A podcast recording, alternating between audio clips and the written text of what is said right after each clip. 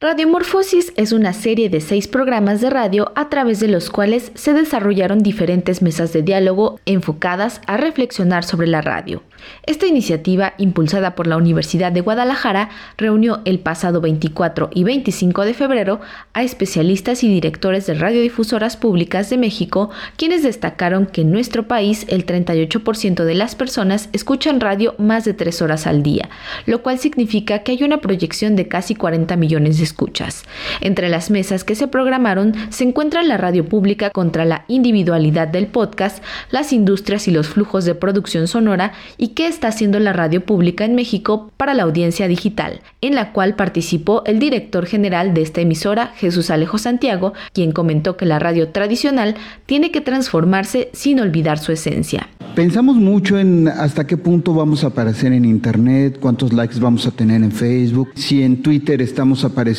con el discurso adecuado, si nos están viendo hay que integrarnos a Instagram. Y ahora, por ejemplo, hay que estar presentes en TikTok y estar generando nuestra presencia. Digo nuestra presencia porque muchas veces nos olvidamos y los contenidos que creo en ese sentido que esa es la parte más importante de nuestra labor cómo adecuarnos a esos discursos, no solo a los nuevos formatos, sino a esos lenguajes desde esta perspectiva. Yo creo que la radio pública ha hecho un gran esfuerzo en Radio Educación, por ejemplo, desde el 2000 empezamos a trabajar estas transmisiones en línea. Tenemos que estar viendo diferentes sectores y creo que la radio pública lo ha hecho con sus problemas, con sus carencias, porque si no lo hace además la radio pública, nadie más lo va a hacer.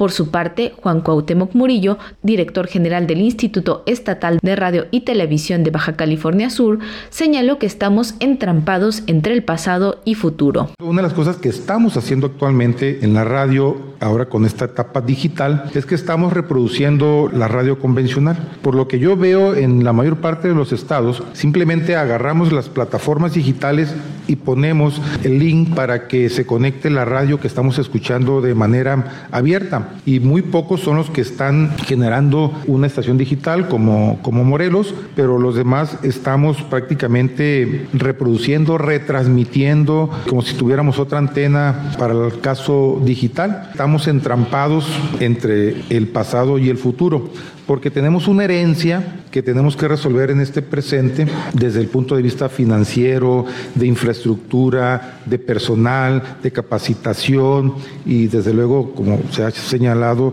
de imaginación. Además de estas mesas, se tocaron los temas como la creación de contenidos o sistemas que atraigan a las jóvenes audiencias, los efectos de la radio, la viabilidad de la digitalización del medio y los ejemplos de las nuevas vías de distribución y consumo, para lo cual se dijo es importante hacer investigaciones que permitan conocer a las audiencias, quienes son el tema principal. Así lo comentó Tirso Amante Jerez, director general de Radio Sonora. En cualquier tema de radio el tema son las audiencias, o sea, hay que poner a las audiencias al centro. Y por último también decir que la pregunta aquí sería si existe un relevo para la audiencia de la radio. Pensar en los relevos, pues aquí lo estamos viendo. En Radio Sonora no tenemos un programa de anime, pero tenemos uno de K-pop y fue sugerencia de jóvenes de la universidad, lo asumimos y ahora lo tenemos y pues está muy padre, yo lo escucho la verdad. Así que nada, yo pienso que es una gran responsabilidad el de hacer medios de comunicación, radio en lo particular, que es mágica hasta más no poder